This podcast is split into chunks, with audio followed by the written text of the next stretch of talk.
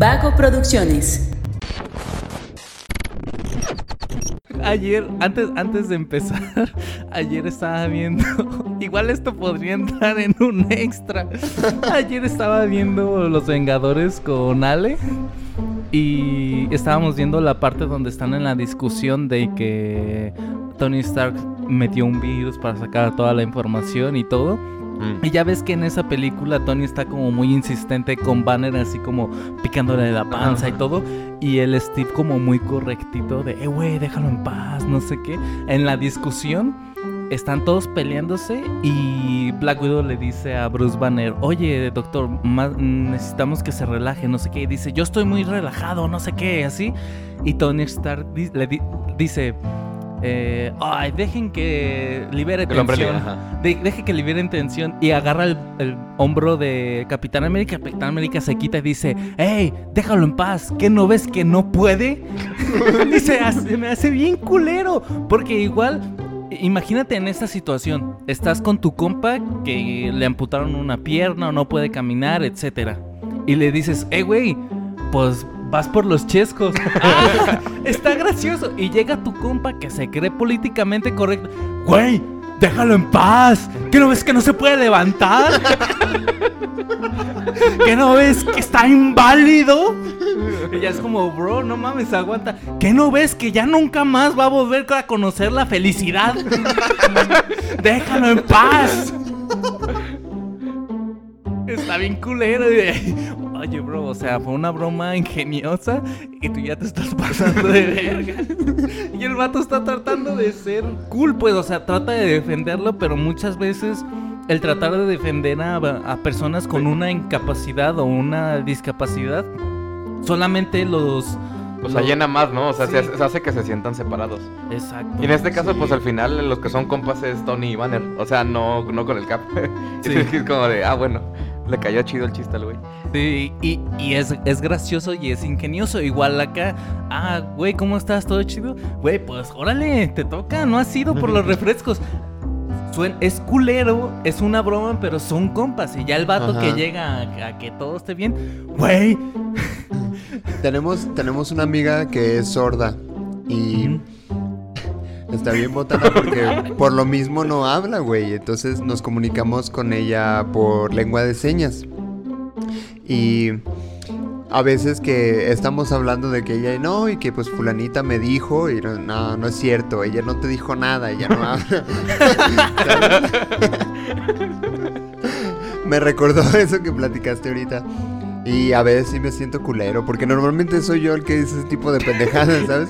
Pero sí digo, bueno, pues es compa, no pasa nada. Pero está chido porque entra como en el cotorreo y ya no es un pedo que lo oyera, sino que lo tomas a broma, ¿no? O sea, como conmigo también me dicen de que, güey, Pinky Promise o algo así, tengo el pinche dedo culero. La...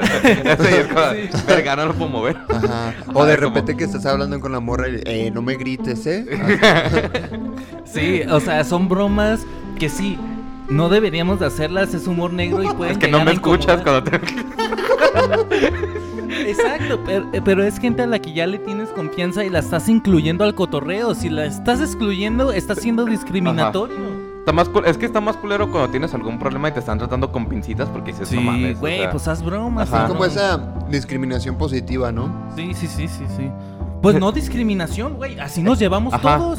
O sea, así nos llevamos todos. Órale, también. es que es muy diferente si, la- o sea, si estás normal y haces una crítica así a seco, sí se siente culero, es como, ah, no se has pasado de verga. Pero si están todos platicando y de repente sale, jaja, no mames, este güey ni me escuchó. Sí, Es o sea, si "Ah, nos burlamos está bien". del gordo, del negro, ¿por qué del amputado, no? Ah. Un ejemplo. un ejemplo. no es por ser racista, pero, pero Las opiniones de cada uno de... no representa.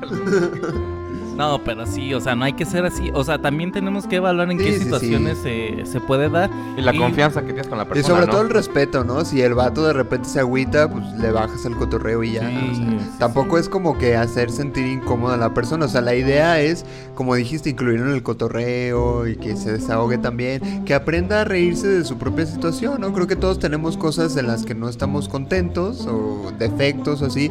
Que de alguna manera, pues podemos hacer mofa de eso y no hay pedo, ¿no? Sí, sí, sí, la neta.